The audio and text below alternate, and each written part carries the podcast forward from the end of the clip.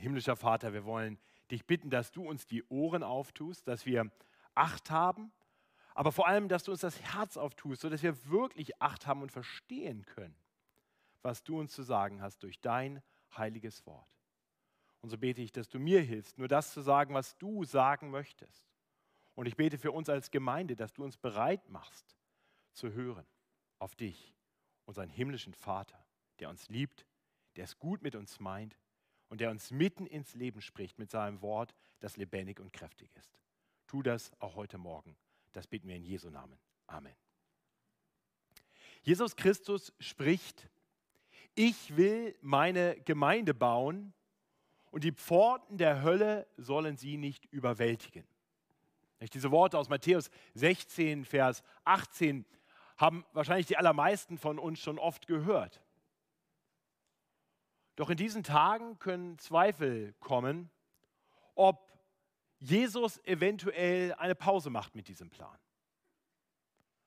Die, die Gottesdienste waren eine ganze Zeit gar nicht richtig möglich, nur online. Und auch jetzt muss man sich anmelden, alles ist sehr limitiert. Und man kann nicht spontan einfach mal jemanden mitbringen zum Gottesdienst, den man vielleicht mal einlädt, damit er unter Gottes Wort kommt, um auch das Evangelium zu hören. Wir sind eine gemeindegründende Gemeinde, aber Gemeindegründung in diesen Tagen ist unendlich schwierig. Wie sollen wir das machen? Wie soll man Menschen einladen in eine evangelikale Gemeinde, wenn die Medien doch gerade berichten, dass gerade bei den Evangelikalen sich ständig Menschen anstecken? Also macht Jesus gerade eine Pause in seinem Gemeindegründungsprojekt? Wie, wie sollen wir das alles einordnen? Nun, diese Fragen, die für uns heute hochaktuell sind, waren Fragen, die sich einst sicher auch schon der Apostel Paulus und auch seine Mitreisenden gestellt haben, als sie auf ihrer zweiten Missionsreise unterwegs waren. Denn sie mussten ja erleben, dass ihre Reisepläne immer wieder über den Haufen geworfen wurden. Wenn ihr letzte Woche hier wart, dann habt ihr gehört, wie sie loszogen auf die zweite Missionsreise. Und dann heißt es in Kapitel 16, Vers 6 und 7, Sie zogen aber durch Phrygien und das Land Galatien, da ihnen vom Heiligen Geist verwehrt wurde, das Wort zu predigen in der Provinz Asien. Als sie aber bis nach Mysien gekommen waren, versuchten sie nach Bithynien zu reisen. Doch der Geist Jesu ließ es ihnen nicht zu. Also sie, sie haben ein, ein missionarisch-evangelistisches Anliegen und, und irgendwie stoßen sie überall auf verschlossene Türen. Also wenn, wenn mir das passiert wäre, hätte ich mich wahrscheinlich gefragt, ob Gott mich jetzt nicht mehr gebrauchen mag. Und ich kann mir vorstellen, dass Paulus sich diese Frage auch gestellt hat. Immerhin hat er sich ja direkt vor der zweiten Missionsreise mit Barnabas verstritten, mit dem er ja auf der ersten Missionsreise unterwegs war. Und vielleicht hatte Gott sich jetzt entschieden, sein Werk durch Barnabas weiterzuführen und Paulus wird jetzt an die Seite gestellt. Und dann kommt dieser seltsame Ruf nach Europa. Nicht diese Erscheinung in der Nacht, wo Paulus einen Mann aus Mazedonien sieht, der ihn rüberruft. Was soll das denn jetzt? Wird Paulus jetzt ins europäische Exil geschickt? In unserem heutigen Predigtext sehen wir, was auf dieser ersten Station in Europa geschieht. Wir werden sehen, wie, wie auf ganz ungewöhnliche Weise Jesus seine Gemeinde baut. Und wir werden sehen, dass, die Pforten der Hölle ihn tatsächlich nicht daran hindern können. Dass Satan ihn nicht daran hindern kann. Meine Hoffnung für uns heute Morgen in dieser Predigt ist es, dass diese Predigt uns ermutigt. Uns ermutigt, neu darauf zu vertrauen, dass der Herr alles im Griff hat und seinen guten Plan ausführt. Im Gemeindebau und in allen Dingen. Und dafür möchte ich noch einmal beten. Himmlischer Vater, wir brauchen diese Ermutigung. Unser Glaube ist oft so schwach. So oft kommen wir von einem Hoch in der Begeisterung über das, was du tust, in ein Tief mit vielen Fragen und Zweifeln. Herr, hilf uns neu Vertrauen zu fassen, in guten und in schlechten Tagen, dass du der Herr bist, der in allen Dingen seine Gemeinde baut und seine Pläne ausführt. Und das bitten wir in Jesu Namen. Amen. Dieser Predigtext ist leicht zu strukturieren in drei Einheiten wirklich, drei Bekehrungsgeschichten. Ähm, und die wollen wir nacheinander betrachten. Und wir wollen dabei sehen, wie der Herr seine Gemeinde baut. In den Versen 11 bis 15 sehen wir dabei, dass der Herr seine Gemeinde baut, indem er Herzen öffnet. In den Versen 16 bis 22 sehen wir, dass der Herr seine Gemeinde baut, indem er Gefangene freisetzt. Und in Versen 23 bis 40 sehen wir, dass der Herr Gemeinde baut und alle Dinge gebraucht für seine Zwecke. Das sind die drei Punkte dieser Predigt und wir wollen beginnen mit den Versen 11 bis 15 und der ersten Bekehrung in Europa. Ja, wir wissen nicht, ob vorher schon irgendwie das Evangelium nach Europa gekommen war, vielleicht schon irgendwer zum Glauben gekommen war.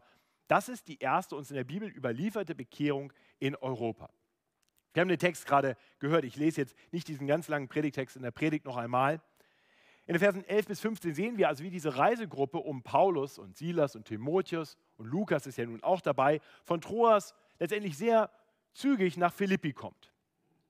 Und sie merken dort, in den ersten Tagen, dass es dort keine jüdische Synagoge gibt. Normalerweise ging Paulus zuerst in eine Synagoge, um dort zu predigen. Das war das Muster allen, bei allen Missionsstationen. Das war bisher so und das wird auch in Zukunft so sein.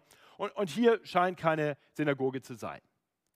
Aber sie hören davon, dass es einige gottesfürchtige Frauen gibt. Also Frauen, die zumindest mal an den Gott der Juden glauben, wahrscheinlich selber noch keine Juden sind die sich regelmäßig treffen, um zu beten. Und sie beten außerhalb der Stadt. Und so gehen Paulus und seine Weggefährten dort an einem Sabbat hin und gehen zu dem Ort, wo sie vermuten, dass diese Gebetsversammlung ist. Und tatsächlich finden diese Frauen und verkündigen ihnen dort das Wort des Herrn, das Evangelium. Unter diesen Frauen ist Lydia, eine Purpurhändlerin, das heißt eine wohl wohlhabende Frau, und dann lesen wir, dass das geschieht, was immer geschieht, wenn Menschen zum Glauben kommen. Steht nicht immer in der Bibel so.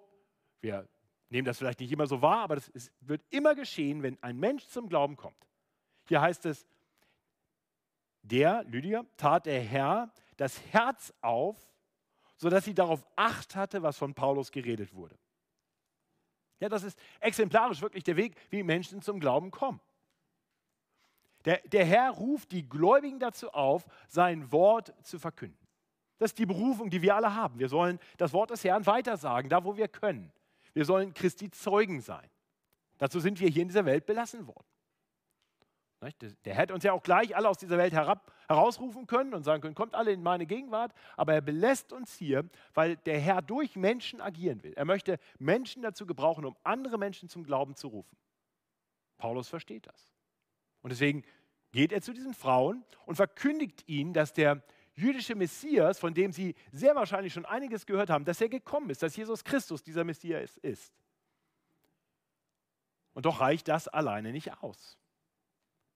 Dann greift der Herr ganz direkt ein. Er tut Lydia das Herz auf, sodass sie anfängt wirklich zu verstehen, was es mit diesem Wort Gottes auf sich hat, mit dem Evangelium auf sich hat.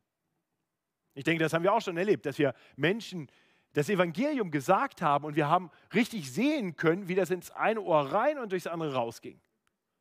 Auf Durchzug gestellt, da blieb nichts hängen. Das kam gar nicht erstmal runter ins Herz. Und hoffentlich hat doch der eine oder andere auch schon erleben dürfen, wie man mit Menschen in genau der gleichen Weise gesprochen hat und das Wort scheint richtig Raum einzunehmen, die Person. Und die, die hört zu und die versteht und die stellt genau die richtigen Fragen und die fängt an zu glauben. Und genau das sehen wir hier. Der Herr tut das Herz auf. Und, und ich hoffe, uns ist klar, der gleiche Retter Gott, der damals durch die Verkündigung von Paulus und Silas und Timotheus Lydia zum Glauben bringt, der gleiche Herr, der, der die menschlichen Worte aber die Verkündigung des göttlichen Worts gebraucht und das Herz der Frau auftut, der gleiche Gott ist auch heute noch aktiv. Jeder von uns, der hier sitzt als Christ, kann das bezeugen. Vielleicht hast du das ganz bewusst erlebt, wie auf einmal das, was du vielleicht schon oft gehört hattest, auf einmal Sinn macht. Auf einmal, wie, wie wenn einer den Schalter umgelegt hat. Auf einmal ist Licht, vorher war dunkel. Vielleicht hast du das sehr bewusst erlebt. Vielleicht hast du das aber auch nicht bewusst erlebt. Vielleicht hast du immer wieder das Gleiche gehört und Gott hat dein Herz, die Tür zu deinem Herz langsam geöffnet und es wurde immer klarer. Was du konkret erinnerst, ist auch nicht so entscheidend. Wichtig ist, dass der Herr letztendlich das Wunder getan hat.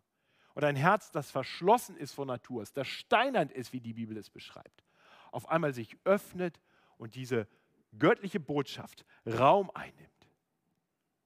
Preist den Herrn dafür, dass er seine Gemeinde baut, indem er Menschen die Herzen auftut, sodass sie Acht haben auf sein göttliches Wort. Und wenn der Herr das bei dir noch nicht getan hat, dann ist mein Gebet für dich heute Morgen, dass der Herr dein Herz auftut und du Acht hast. Dass du vielleicht heute zum ersten Mal erlebst, wie das, was bisher noch nicht so richtig viel Sinn gemacht hat, was vielleicht den Kopf erreicht hat, dich intellektuell vielleicht sogar stimuliert hat, jetzt auch dein Herz trifft. Und möge der Herr das schenken. Und das darf uns ermutigen, das Wort des Herrn weiterzusagen. Auch wenn wir das nicht perfekt können, wenn wir nicht die großen rhetorischen Fähigkeiten haben. Immer wieder dürfen wir erleben, wie, wie Menschen zum Glauben kommen durch Menschen, die intellektuell nicht viel drauf haben, die rhetorisch nichts drauf haben, die vielleicht sogar theologisch nicht besonders fit sind. Es entlässt uns nicht aus der Verantwortung, uns zuzurüsten, aber der Herr ist nicht abhängig davon, dass ein Apostel Paulus kommt oder ein großartiger Prediger. Ich frage hier mal in den Raum, das könnt ihr zu Hause an einem Bildschirm nicht sehen, aber wer von euch ist durch die treue Evangeliumsverkündigung von Eltern oder irgendwelchen Menschen, die jetzt keine ausgebildeten Pastoren oder Prediger waren, zum Glauben gekommen? Wer ist so zum Glauben gekommen? Also ihr zu Hause, ich sage euch, das ist sicherlich mehr als die Hälfte. Und das darf dich ermutigen. Das darf uns alle ermutigen. Nun, der Herr tut das. Und Lydias Herz wird geöffnet. Und nicht nur ihr, sondern wir lesen hier auch von anderen Mitgliedern ihres Haushaltes. Mehrere Menschen werden ergriffen von diesem Wort. Und, und sie werden dann alle getauft. Das muss ein Freudenfest für Paulus gewesen sein. Nach, nach all diesen Fragen, was ist denn überall diese verschlossenen Türen, dieser seltsame Ruf, auch noch weg von dem Orten, wo er eigentlich evangelisieren wollte, ganz woanders hin. Auf einmal erlebt er, wie nach all den verschlossenen Türen hier jetzt Türen aufgehen. Die Tür zum Herzen der Lydia und wohl auch anderer. Und dann öffnen sich auch noch die Türen ihres Hauses und sie lädt die Missionare ein. Ja, sie bedrängt sie förmlich bei ihr nun die Basis für ihren weiteren Dienst zu finden. Hier entsteht die Gemeinde. Ihr Hausstand, das sind wahrscheinlich die ersten Mitglieder der Gemeinde in Philippi. Nun ab Vers 16 lesen wir, wie es weitergeht. Und wir sehen, dass der Herr Menschen freisetzt. Wir lesen dabei von einer zweiten, sehr viel dramatischeren Bekehrung. Und wir werden sehen, dass diese Bekehrung ernste Konsequenzen hat. Nicht nach der Bekehrung dieser wohlhabenden Geschäftsfrau Lydia, wahrscheinlich war sie eine Witwe, nicht? wahrscheinlich war sie schon älter, denn wenn es ihr Haus war, Frauen hatten typischerweise keine Häuser, wahrscheinlich war sie verheiratet mit einem Purpurhändler, hat das, die Geschäfte weitergeführt, nachdem er gestorben war, hatte wahrscheinlich Bedienstete, vielleicht hatte sie auch noch Kinder im Haushalt leben, es war ein größerer Hausstand. Jetzt kommt eine ganz andere Person in den Blick. Eine junge Frau, ohne Besitz, eine Magd die in gewisser Weise gleich doppelt versklavt war. Zum einen als Magd diente sie einem Herrn. Sie war also in gewisser Weise eine, eine Dienerin oder eine Sklavin. Der Herr wollte mit ihr Gewinn machen. Und er tat das, indem er etwas nutzte, was die Frau in zweiter Weise versklavte. Die Frau hatte, wie es hier heißt, einen Wahrsagergeist. Das heißt, sie hatte einen Dämon. Etwas Teuflisches war in ihr. Und dieser Wahrsagergeist hat also wohl die Fähigkeit, Dinge zu erkennen, Dinge auszusprechen, die den meisten Menschen nicht zu erkennen waren. Dieser böse Geist hatte von ihr Besitz ergriffen. Und er brachte jetzt diese Frau dazu, den Missionaren überall hin zu folgen. Wo auch immer Paulus und die, die anderen hingingen, war sie dabei. Und ständig rief sie aus, wie es hier heißt, diese Menschen sind Knechte des allerhöchsten Gottes, die euch den Weg des Heils verkündigen. Das ist mal verwirrend, nicht? Dämon, ein teuflischer Geist hier, der quasi proklamiert, da kommen die Evangelisten, hört ihnen zu. Also ich, ich habe mich gefragt, wie fände ich das eigentlich, wenn ich so durch die Stadt gehe und äh, dann immer mal wieder jemand auftaucht, eine junge Frau, sich irgendwo vor mich stellt und sagt, das ist der, der euch den Weg zum Heil zeigt. Also könnte ja missionarisch durchaus mal interessant sein. Andererseits muss uns klar sein, dass diese Frau mit dem Wahrsagergeist offensichtlich in Philippi ja nicht gerade erst ihren Dienst angefangen hatte. Das heißt, die war bekannt. Die war bekannt als eine okkulte Frau. Und ich weiß nicht, ob ich so einen Wegweiser haben möchte. Jemand, der vielleicht alle möglichen schlimmen Dinge gesagt hatte, die Menschen vielleicht immer wieder hingeführt hatte zu dämonischen Dingen, die im Widerspruch zum Evangelium standen. Wie dem auch sei, ob das das war, was sie sagte oder wie sie wahrgenommen wurde, oder ob es einfach das Mitleid war, was Paulus hatte für diese geplagte, diese geknechtete Frau. Nach vielen Tagen hält er es nicht mehr aus und greift ein. Und er, und er setzt diese Frau frei. Er treibt diesen Geist aus in seiner apostolischen Autorität. Befreit er das Mädchen.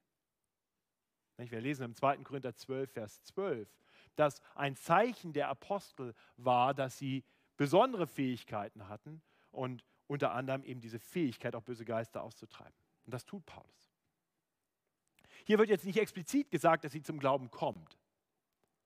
Aber wir wissen äh, schon aus den Reden Jesu, dass wenn ein böser Geist ausgetrieben wird und Gottes Geist in den Menschen nicht einzieht, das heißt, dieser Mensch nicht zum Glauben kommt, es diese Menschen letztendlich nicht nützt, weil Dämonen, die bösen Geister, äh, wiederkommen werden und es dem Menschen nachher schlechter gehen wird als zuvor.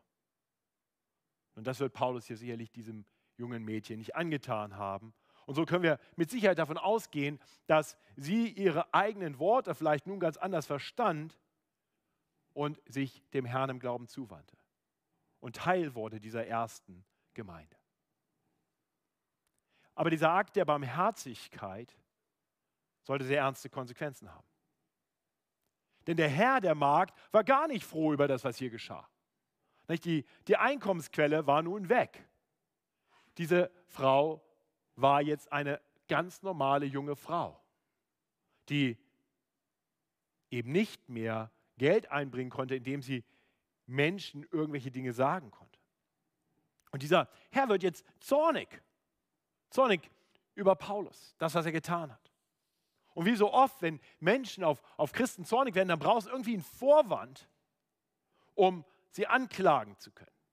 Er nimmt Paulus und Silas gefangen, interessanterweise die beiden der Reisegruppe, die klar jüdisch sind, während Timotheus und Lukas ja beide eher einen griechischen Hintergrund haben, nimmt die beiden gefangen und schleppt sie vor den Stadtrichter der römischen Stadt Philippi. Philippi war eine römische Provinz, äh, ganz außergewöhnlich dort im griechischen Gebiet. Es war eine Stadt, in der sehr wichtige, historisch sehr wichtige Dinge geschehen waren für das römische Reich und deswegen hatte diese Stadt ähm, quasi das Recht einer römischen Stadt bekommen.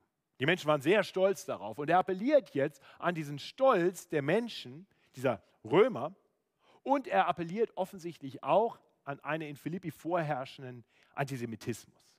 Er sagt hier, diese Menschen bringen unsere Stadt in Aufruhr. Sie sind Juden und verkünden Ordnungen, die wir weder annehmen noch einhalten dürfen, weil wir Römer sind. Und dieser doppelte Appell an den Stolz der Menschen und einen vorherrschenden Antisemitismus führt dazu, dass das eben noch fruchtbare Missionsfeld Philippi plötzlich zu einer Stadt wird, die den Christen, diesen Missionaren feindlich gesinnt ist. Wir haben das gehört, wie Paulus und Silas brutal mit Stöcken geschlagen wurden. Eine schlimme Form der Folter. Und dann werden sie inhaftiert. Was soll das denn jetzt? Versetzt euch nochmal in die Situation von Paulus hinein. Nun war doch eben gerade klar, der Herr hatte uns nach Mazedonien gerufen. Der Ruf durch diesen komischen, diese komische Erscheinung in der Nacht muss doch das Werk Gottes gewesen sein. Nun, nun war es doch zur Bekehrung gekommen und, und eine Gemeinde entsteht. War, war das alles jetzt nur ein Strohfeuer? Was für ein emotionales Auf und Ab muss das gewesen sein? Wie viele Fragen müssen Paulus und Silas gehabt haben? Mal ganz ehrlich, kennst du das nicht auch? Es gibt Zeiten, in denen wir meinen, dass der Herr uns wunderbar führt. Wir erleben seinen reichen Segen. Alles ist klar, Gott ist gut und er geht mit uns und er gebraucht uns und unsere Herzen sind voller Freude und Anbetung. Und dann hört das manchmal plötzlich auf. Und manchmal wird alles schwierig. Und wir fragen uns, was das denn nun zu bedeuten hat. Ganz ehrlich, als ich diese Predigt geschrieben habe, wurde mir klar, ich bin so ein Mensch. Ganz aktuell. Bis Anfang des Jahres war mein Dienst hier in der Gemeinde so froh. Die letzten drei Jahre haben wir mehr als 150 neue Gemeindemitglieder aufgenommen. Wir, wir durften erleben, wie unsere Tochtergemeinden sich toll entwickeln. Wir haben einen Mittagsgottesdienst gestartet, der sich auch toll entwickelt hat. Und jeden Tag, den ich in meinem Büro hier unten im Haus saß, erlebte ich, wie um mich herum ganz reges und frohes Gemeindeleben war. Das waren Jubeljahre meines Pastorendienstes. Und dann kam Corona. Und dann kam all diese Einschränkungen. Egal, was wir jetzt davon halten, wie wir das jetzt politisch einordnen. Klar war, plötzlich konnten wir keine Gottesdienste mehr feiern. Der Höhepunkt der Woche eines jeden Pastors und Predigers ist doch, sich mit der Gemeinde zu treffen und in eure Gesichter zu schauen. Und das war weg und da stand so eine blöde Kamera, mit der ich mal reden durfte. Und ich sah euch nicht mehr. Und, und selbst jetzt, nach, nach fast sechs Monaten, hier so ein versprengter Haufen, 80 Geschwister vielleicht. Ich, ich freue mich ja schon so auf heute Nachmittag, wenn wir endlich mal wieder 200 sein dürfen. Aber vorher hatten wir jeden Sonntag hier 270, 280 Geschwister sitzen. Und dann mittags nochmal 80 und abends nochmal weit über 100. Plus viele, viele Kinder und Jugendliche. Oh, das ist so frustrierend. Und, und in meinem Dienst, ich, ich lebe doch davon, dass ich für euch da bin, dass ich weiß, wie es euch geht, dass ich weiß, wie ich für euch beten kann, dass ich Beziehungen habe mit euch. Das, dafür habt ihr mich angestellt und jetzt gibt es so viele Gemeindemitglieder, die ich seit Monaten nicht mehr gesehen habe. Oh, ist das frustrierend. Und ganz ehrlich, ich frage mich, was soll das alles? Was hat Gott mit Corona vor? Warum lässt er das zu? Warum greift er nicht endlich ein? Vielleicht kennst du das auf andere Weise. Vielleicht sind das nicht deine Nöte. Vielleicht hast du andere Nöte. Vielleicht sind es ganz andere Themen. Vielleicht hat es auch gar nichts mit Corona zu tun. Wir haben gerade vorhin Irene verabschiedet. Du hast gesagt, wie der Herr deine Pläne durchkreuzt hat. Krankheit, der Plan, in die Mission zu gehen. Pff, plötzlich geht das alles nicht mehr. Vielleicht hast du Pläne gehabt. Pläne für dein Leben. Hoffnungen. Ja, vielleicht sogar die Gewissheit, das ist Gottes guter Weg für mich. Und plötzlich doch nicht. Kennen wir nicht alle dieses emotionale Auf und Ab? Und die Fragen, die dann kommen, die Fragen, die auch kommen gegenüber Gott, ist er wirklich so gut? Hat er wirklich alles im Griff? Wenn du diese Fragen hast, dann ist es meine Hoffnung für dich, mein Gebet für dich, dass dich der dritte Teil dieser Predigt, das, was wir jetzt sehen werden, genauso ermutigt, wie es mich in dieser Woche ermutigt hat, als ich mich mit diesen Versen auseinandergesetzt habe. Denn wir werden sehen in Versen 23 bis 40, dass der Herr alles gebraucht für seine Zwecke. Konkret sehen wir, dass der Herr sogar scheinbar ganz schlimme Dinge zum Guten gebraucht. Der, der, Abschnitt beginnt nicht gerade ermutigend in Versen 23 und 24. Nicht? Da lesen wir, nachdem man sie hart geschlagen hatte, warf man sie ins Gefängnis und befahl dem Aufseher, sie gut zu bewachen. Als er diesen Befehl empfangen hatte, warf er sie in das innerste Gefängnis und legte ihre Füße in den Block. Also nicht einmal der Gefängniswärter hat, hat hier irgendwie ein, ein Mitgefühl für die Gefangenen, die ja falsch angeklagt jetzt hier ins Gefängnis kommen. Das heißt, nachdem sie schon brutal gefoltert wurden, geschlagen worden mit Stöcken, legt er ihnen im innersten Gefängnis, also da, wo du wirklich nicht rauskommst, auch noch Fußfesseln an, die Füße in den Block. Das war eine andere Form der Folter. Das ist zum Schreien. Aber das tun Paulus und Silas nicht. Wir lesen hier völlig unvermittelt. Um Mitternacht aber beteten Paulus und Silas und lobten Gott. Und die Gefangenen hörten sie. Findet ihr das normal? Also ich bin mir sicher, die Gefangenen im Gefängnis, die haben gesagt, die Jungs haben sie nicht alle. Da, da stimmt irgendwas nicht. Das sind doch die, die beiden, die hier eben reingeschleift wurden, die, die überall verwundet waren, bluteten und die jetzt da im hintersten Teil liegen. Und wir haben noch gehört, wie die Füße im Block gelegt wurden. Wir haben ihr Stöhnen gehört. Und die loben Gott. Ich weiß nicht, wie es dir geht. Ob, ob das so die Situation wäre, wo du sagst, oh, jetzt fange ich mal ein frohes Lobpreislied an. Also ich kann euch sagen, wenn ich mal wieder so ein bisschen Rückenschmerzen habe, dann ist meine gute Laune schon schnell weg. Ich weiß nicht, wie es dir geht. Und diese beiden Männer liegen hier schwer verwundet und angekettet und beten und loben Gott. Ich hoffe, uns ist klar, was, was wir hier lesen, das ist Gott gewirkt. Das ist nicht normal, das ist übernatürlich. Und tatsächlich schenkt der Herr das immer mal wieder. Nicht, dass, dass auch in ganz schwierigen Situationen wir manchmal auf ganz erstaunliche Weise den Trost Gottes erleben. Und Freude an ihm unsere Herzen erfüllt. Manchmal tut er das ganz praktisch, indem wir eine Predigt schreiben und zu Versen kommen, die uns ermutigen, so wie bei mir diese Woche. Vielleicht tut er das auf ganz andere Weise. Aber das dürfen wir erleben. Und das erleben Paulus und Silas. Und dann dürfen sie erleben, wie der Herr auch ganz praktisch eingreift. Vers 26. Plötzlich aber geschah ein großes Erdbeben, sodass die Grundmauern des Gefängnisses wankten und sogleich öffneten sich alle Türen und von allen fielen die Fesseln ab. Als aber der Aufseher aus dem Schlaf auffuhr und sah die Türen des Gefängnisses offen stehen, zog er das Schwert und wollte sich selbst töten, denn er meinte, die Gefangenen wären entflohen. Ja, ist klar, wenn ein Mann, der Gefangene zu bewachen hat, diese entkommen ließ, bekam er die Strafe derer, die da waren. Also normalerweise wurde er getötet. Im Idealfall wäre er noch ins Gefängnis gekommen für den Rest seines Lebens.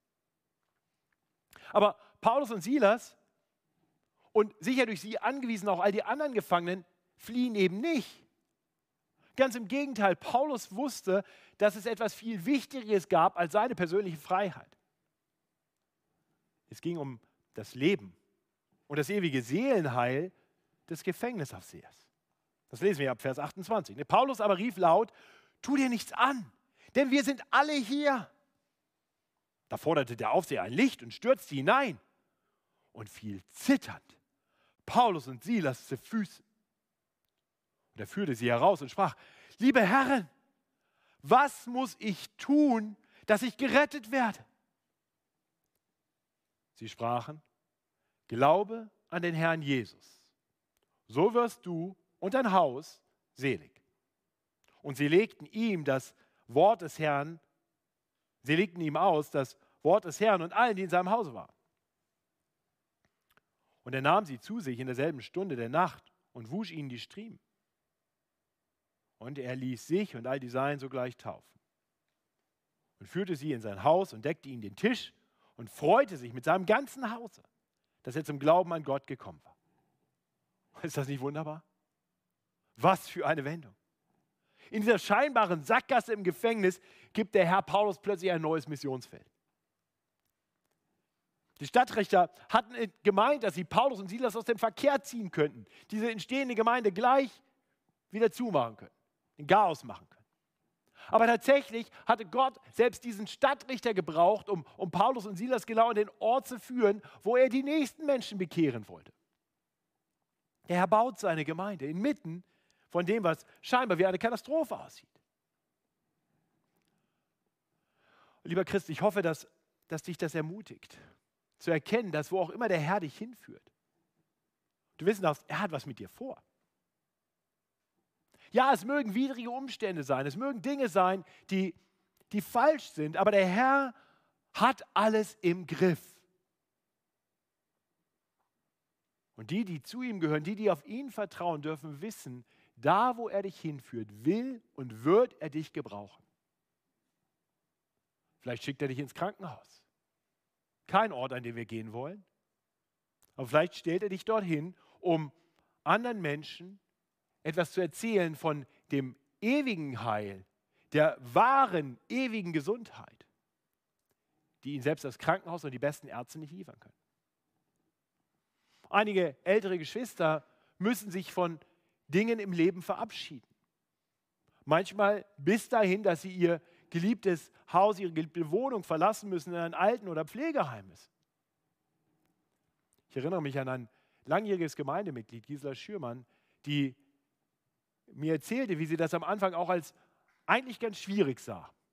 Und dann erlebte, wie der Herr sie ins Augustinum gestellt hatte, um dort Zeugin für ihn zu sein und evangelisieren konnte.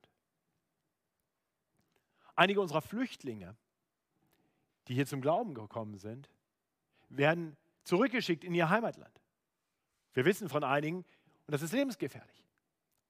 Aber wir wissen auch, dass von mindestens zwei weiß ich das, die zurückgeschickt wurden, dass sie gesagt haben, dann gehen wir zurück und werden Missionare sein. Denn in unserer Heimat kennt keiner den Herrn Jesus. Und wenn der Herr uns dahin führt, dann hat er etwas mit uns vor. Und das möchte ich dir auch sagen, wo immer dich der Herr hinführt. An welchen Arbeitsplatz, in welche Wohngegend, wo auch immer er dich hinführt. Er will dich gebrauchen als sein Zeugen damit durch dein Zeugnis Menschen das Herz aufgetan werden kann, sodass sie Acht haben auf das, was er ihnen zu sagen hat. Der Herr macht keine Fehler. Damit will ich nicht sagen, dass uns das nicht entlässt, aus der Verantwortung auch selber gute Entscheidungen zu treffen und sagen, okay, wo, egal wo es lang geht, immer alles gut. Das sage ich nicht. Bevor du wegziehst aus München, bevor du aus einer Gemeinde weggehst, in der du gesegnet wirst, ich hoffe, das ist so hier in dieser Gemeinde für dich, Stell sicher, dass da, wo du hingehst, du auch eine Gemeinde hast, wo du weiter deinen Glauben leben kannst, weiter ermutigt werden kannst. Es gibt Dinge, die sollten wir bedenken. Aber wir dürfen wissen, wo immer der Herr seine Kinder hinführt, da will und wird er sie gebrauchen. Paulus und Silas haben das verstanden und sie lassen sich von Gott gebrauchen und so bekennen sie ihren Herrn selbst im Gefängnis. Dort, wo sie aufgrund der falschen Anklage hingekommen waren, bekennen sie ihren Herrn und erkennen, der Herr hat genau das gebraucht. Und, und dann ahnen sie wahrscheinlich sogar, dass der Herr vielleicht sogar die Worte dieses Wahrsagergeistes gebraucht hat, um ihm Türen zu öffnen. Ich weiß nicht, ob euch das aufgefallen ist, aber der Wahrsagergeist hat ja immer wieder gerufen, diese Menschen sind Knechte des allerhöchsten Gottes, die euch den Weg des Heils verkündigen. Ich weiß nicht, ob euch das aufgefallen ist, aber der Gefängniswärter kommt zu den beiden und fragt nicht, warum seid ihr nicht abgehauen? Er fragt genau diese Frage. Vielleicht hat er dieses, diesen Wahrsagergeist gehört, dieses Rufen dieser Frau gehört, denn er sagt, jetzt sag mal, wo ist der Weg zum Heil? Liebe Herren, was muss ich tun, dass ich gerettet werde? Das ist eine gute Frage, nicht? Wie würdest du auf diese Frage antworten? Was muss man tun, um gerettet zu werden? Es gibt ja viele Antworten auf diese Frage. Manche sagen, man muss besonders gut sein. Oder man muss zumindest mehr Gutes als Schlechtes tun. Andere sagen, es braucht gewisse Rituale. Man muss getauft werden. Man braucht das Abendmahl. Ja, aber in anderen Regionen gibt es andere Rituale. Man muss in Gottesdienst kommen. Man muss jeden Tag die Bibel lesen und beten. Als ich zum Glauben kam, als der Herr mir das Herz auftat, hatte ich genau diese Frage, was muss ich tun? Ich kann mich noch gut erinnern, ich war damals schon 26, die Frage klingt jetzt vielleicht mehr so, als wenn ich zwölf war, aber so war ich damals. Ich habe ähm, den Mann, der mit mir da im Gespräch war, gefragt, heißt das, wenn ich Christ werde, dass ich dann sonntags früh nicht mehr Fußball spielen darf, denn das habe ich immer getan, Sonntag früh oder oft, sondern in die Kirche gehen muss? Er hat eine gute Antwort für mich. Er hat gesagt, nee, wenn du wirklich an den Herrn glaubst, wird der Herr dein Herz mehr und mehr verändern und du wirst irgendwann andere Dinge mehr wollen, als vielleicht Fußball zu spielen. Und recht hatte er. Ich, hat nicht lange gedauert, bis ich sonntags regelmäßig in die Kirche gegangen bin. Mache ich bis heute übrigens. Also die Bibel hat eine klare Antwort auf diese Frage. Der Apostel sagt es deutlich, glaube an den Herrn Jesus, so wirst du und dein Haus selig. Glauben allein. Glauben allein. Nichts kannst du tun, sondern glaube an den Herrn, denn er hat schon alles getan. Und dann heißt es hier weiter, dass Paulus nun dem Gefängniswärter das Wort Gottes, das Wort des Herrn auslegt, ihm das erklärt und ihm deutlich macht, dass, dass in Jesus Christus der heilige Gott zu uns sündigen Menschen gekommen ist, weil wir sündige Menschen niemals zum heiligen Gott kommen könnten. Du kannst dich noch so sehr anstrengen. Du wirst nie gut genug sein, um in der Gegenwart des heilig, heilig, heilig Gottes bestehen zu können. Du wirst vergehen in dem hellen Licht seiner Heiligkeit. Und du wirst es auch nicht wollen. Du wirst gar nicht zu diesem Gott wollen, weil dein Herz sagt, da will ich nicht hin. Ich gehe meine eigenen Wege. Und deswegen kommt Jesus Christus zu uns Menschen und führt das Leben, das wir hätten führen müssen. Er allein lebt selbst hier auf Erden heilig, heilig, heilig. Voller Liebe, voller Güte, voller Weisheit. Immer im Gehorsam gegenüber seinem himmlischen Vater. Er allein musste das Gericht Gottes nicht fürchten. Er hätte im Gericht Gottes bestehen können. Gott ist ein gerechter Richter. Und nur Jesus kann vor Gott bestehen. Aber Gott ist nicht nur ein gerechter Richter, er ist auch ein gnädiger Retter. Und deswegen haben Gott der Vater und Gott der Sohn vor aller Zeit einen großen Plan gemacht. Sich einen Plan erdacht, wie sündige Menschen gerettet werden können, sodass sie in die Gegenwart des heiligen Gottes kommen können. Jesus wurde Mensch, nicht nur um das gute Leben zu leben, das wir hätten leben sollen, sondern dann den Tod zu sterben, den wir alle verdient haben das Vergehen in der Heiligkeit Gottes, den gerechten Zorn Gottes über alle Sünde dieser Welt, nahm Jesus auf sich am Kreuz. Sodass jeder, der an ihn glaubt, der sich ihm anvertraut, der zu ihm flieht, gerettet werden kann. Und dann hat er den Tod besiegt und ist auferstanden, sodass wir wissen dürfen, bei ihm gibt es eine Rettung hin zu einem ewigen Leben. Das ist die Botschaft, die Paulus und Silas dem Gefängnisaufseher und seinem ganzen Haus verkündigen. Das ist die Botschaft, die sie mit Freude annehmen. Sie setzen ihr ganzes Vertrauen auf den Retter Jesus Christus. Sie vertrauen sich dem Herrn an. Und dann werden sie auf das Bekenntnis ihres Glaubens hin getauft. Das gleiche werden wir heute Nachmittag tun. Weil diese fünf Menschen, die wir taufen werden, Jesus Christus als ihren Retter und Herrn anerkannt haben. Der Herr hat ihnen das Herz aufgetan, sie wurden zum Glauben gerufen durch Menschen und sie haben diese frohe Botschaft angenommen. Ich möchte dich fragen heute früh, wie ist das bei dir? Ist Jesus Christus wirklich dein Retter? Ist er der Herr deines Lebens? Nicht nur ein guter Ratgeber, der Herr deines Lebens. Dann wirst auch du gerettet werden. Du musst nichts anderes tun, als diese frohe Botschaft zu glauben. Und wenn du diese Botschaft wirklich glaubst und dich Jesus anvertraust als deinem Herrn, dann, dann wirst du ewig leben. Aber dein, dein Glaube wird sich dann auch offenbaren, denn wahres Vertrauen auf jemanden zeigt sich daran, dass wir tun, was er sagt. Mehr und mehr. Und so ist ein erster Schritt des Glaubens die Taufe. Das ist ein Gehorsamschritt. Ich möchte das gerade auch heute früh nochmal deutlich sagen, weil ich in der letzten Woche mit, mit zwei Geschwistern Gespräche darüber hatten, ob sie sich taufen lassen. Und ich glaube, beide glauben an den Herrn und beide meinten nicht bereit zu sein für die Taufe, aus unterschiedlichen Gründen. Emotional nicht bereit, warum auch immer nicht bereit.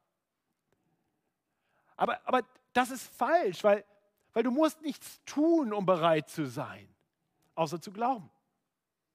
Und, und dann zeig dein Glauben, zeig, dass du dem Herrn vertraust, indem du tust, was er sagt. Lass dich taufen. Egal, ob das Wetter gut oder schlecht ist, egal, ob die Taufe im See ist oder irgendwo in so einem kleinen Taufbecken im Gemeindehaus, e egal, ob du gerade gute Laune oder schlechte Laune hast, ein einfaches oder ein schweres Leben. Der Gehorsam ist die logische Konsequenz des Glaubens. Und wer dann getauft wird, wird der Gemeinde hinzugetan. Das tun wir mit diesen fünf Geschwistern heute. Die werden getauft und werden Mitglieder der Gemeinde. Das, sehen wir hier auch in, im allerletzten Vers unseres Predigtextes, in Vers 40. Da sehen wir, dass es jetzt eine Gemeinde gibt in Lydias Haus. Und so, sieht, so sehen wir in diesem Text, wie der Herr seine Gemeinde baut. Er baut sie mit ganz unterschiedlichen Menschen. Ich weiß nicht, ob euch, ob euch das so aufgefallen ist. Nicht? Diese, diese verwitwete Geschäftsfrau, eine gestandene Frau, die es drauf hat, die ein großes Haus offensichtlich hat, wo die Missionare wohnen können und wo sich die Gemeinde treffen kann. Diese junge Magd, die, die Geschäftsfrau war noch dazu gottesfürchtig, das heißt, sie glaubte schon irgendwie so an den Gott äh, Israels. Und dann diese junge Magd, von einem Dämon besessen, Sklavin, also im Prinzip auf der anderen Seite des Spektrums, in allen Belangen. Und, und dann noch diesen Gefängnisaufseher, der mit den Römern unter einem ähm, Hut war, der, der quasi das tat, was die Römer taten. Also unterschiedlich hätte die Truppe nicht sein können. Wer, wer, wer packt denn solche Leute zusammen? Das ist eine Gemeinschaft, die, die findest du so in der Welt nicht. Aber die findest du in der Gemeinde. Wir werden heute fünf Leute in die Gemeinde hineintaufen, die recht unterschiedlich sind. Zwei Iraner mittleren Alters, eine noch etwas reifere Dame aus Mexiko, katholischer Hintergrund, die muslimischen Hintergrund, zwei junge Leute aus gläubigen Elternhäusern. Und das sehen wir doch hier auch. Jung und alt, hochgebildet, eher nicht ganz so gebildet, sehr reich, eher ärmlich, laut, eher schüchtern. Ihr Lieben, und das ist ein Beleg dafür, dass diese Gemeinde nicht von Menschen gebaut wird. Also wenn eine Gemeinde so aussieht, dass alle auch sonst gut befreundet sein könnten, dann kann das eine Gemeinde des Herrn sein, muss aber nicht unbedingt. Aber wenn eine Gemeinde so aussieht wie hier oder wie in Philippi, dann wissen wir, das ist das Werk des Herrn. Er baut seine Gemeinde. Und lasst uns das leben. Lasst uns einander annehmen als Geschwister im Glauben, die der Herr so zusammengestellt hat. Das ist Ausdruck seiner großen Gnade. Und wir sehen nicht nur, dass der Herr seine Gemeinde baut durch so ganz unterschiedliche Menschen, wir sehen, dass er das auch tut durch ganz schlimme Dinge, die er zum Guten gebraucht. Selbst die Verhaftung von Paulus und Silas gebraucht der Herr für seine Zwecke. Und in den letzten Versen, die vorhin nicht gelesen werden, wurden und die ich hier auch nur ganz kurz ansprechen werde, werden wir nochmal sehen, wie der Herr Dinge gebraucht, die scheinbar schlecht sind, um Gutes zu tun. Also zum einen sehen wir einfach mal, wie Paulus und Silas aus dem Gefängnis entlassen werden. Sie werden entlassen, weil wahrscheinlich der Stadtrichter erstmal denkt, das reicht jetzt. Die haben wir jetzt so eingeschüchtert, dass die bestimmt gleich abhauen. Und dem wird auch gesagt, jetzt geht mal schön, still und leise, jetzt macht euch davon. Ja? Aber Paulus und Silas spielen jetzt eine Karte aus, die sie vorher noch nicht ausgespielt haben. Sie machen deutlich, wir sind römische Bürger. Und römische Bürger durfte man nicht schlagen. Die durfte man nicht einfach so einkasernieren. Das durfte man mit den anderen machen, aber nicht mit Römern. Und jetzt kriegt der Stadtrichter mit der Angst zu tun und sagt, bitte, bitte geht doch einfach leise. Und Paulus sagt, wenn ich das jetzt machen würde, dann würde ja in der Stadt, würde jeder denken, oh, die haben bestimmt was Falsches gesagt, jetzt wurden die eingeschüchtert, jetzt sind sie abgehauen. Das würde der Gemeinde nicht helfen. Aber der Herr gebraucht jetzt genau auch diese Situation, den Umstand, dass Paulus und Silas Römer sind und auf ihr Recht beharren. Und so muss der Stadtrichter sie aus dem Gefängnis führen. Er muss sie zum Haus der Lydia führen, wo sie zur Gemeinde gehen. Der Stadtrichter steht draußen vor der Tür und sie ermutigen die Geschwister. Und dann gehen sie unter dem Schutz der Stadtrichter weiter. Seht ihr, wie Gott wirkt? Ihr Lieben, Jesus Christus hat gesagt, ich will meine Gemeinde bauen und die Pforten der Hölle sollen sie nicht überwältigen. Und genau so ist es. Genau das tut er. Auch hier und heute. Trotz Corona. Auf unseren Herrn ist Verlass. In allen Dingen. Der Herr sagt dir zu, egal was in deinem Leben gerade los ist, wenn du Kind Gottes bist, hör dieses Wort. Dass denen, die Gott lieben, alle Dinge zum Besten dienen, denen, die nach seinem Ratschluss berufen sind, denen, denen er das Herz aufgetan hat. Und so möchte ich beten, dass diese Gewissheit dich tief erfüllt, dir Frieden schenkt und dich froh macht. Himmlischer Vater, wir wollen dir danken für dein heiliges Wort. Danke, dass du der Allmächtige bist. Und danke, dass du durch deinen Sohn Jesus Christus tust, was wir niemals tun könnten. Du baust Gemeinde auf eine Art und Weise, die menschlich keinen Sinn macht. Und du führst uns in unserem Leben so, dass wir als deine Kinder wissen dürfen, du bist bei uns alle Tage. Und du wirst uns gebrauchen, wo auch immer du uns hinführst. Herr, schenk uns diese Zuversicht, diesen Trost, diesen Frieden, diese Freude so dass wir, so wie Paulus und Silas im Gefängnis, alle Zeit zu dir beten und dich loben können. Und das beten wir in Jesu Namen. Amen.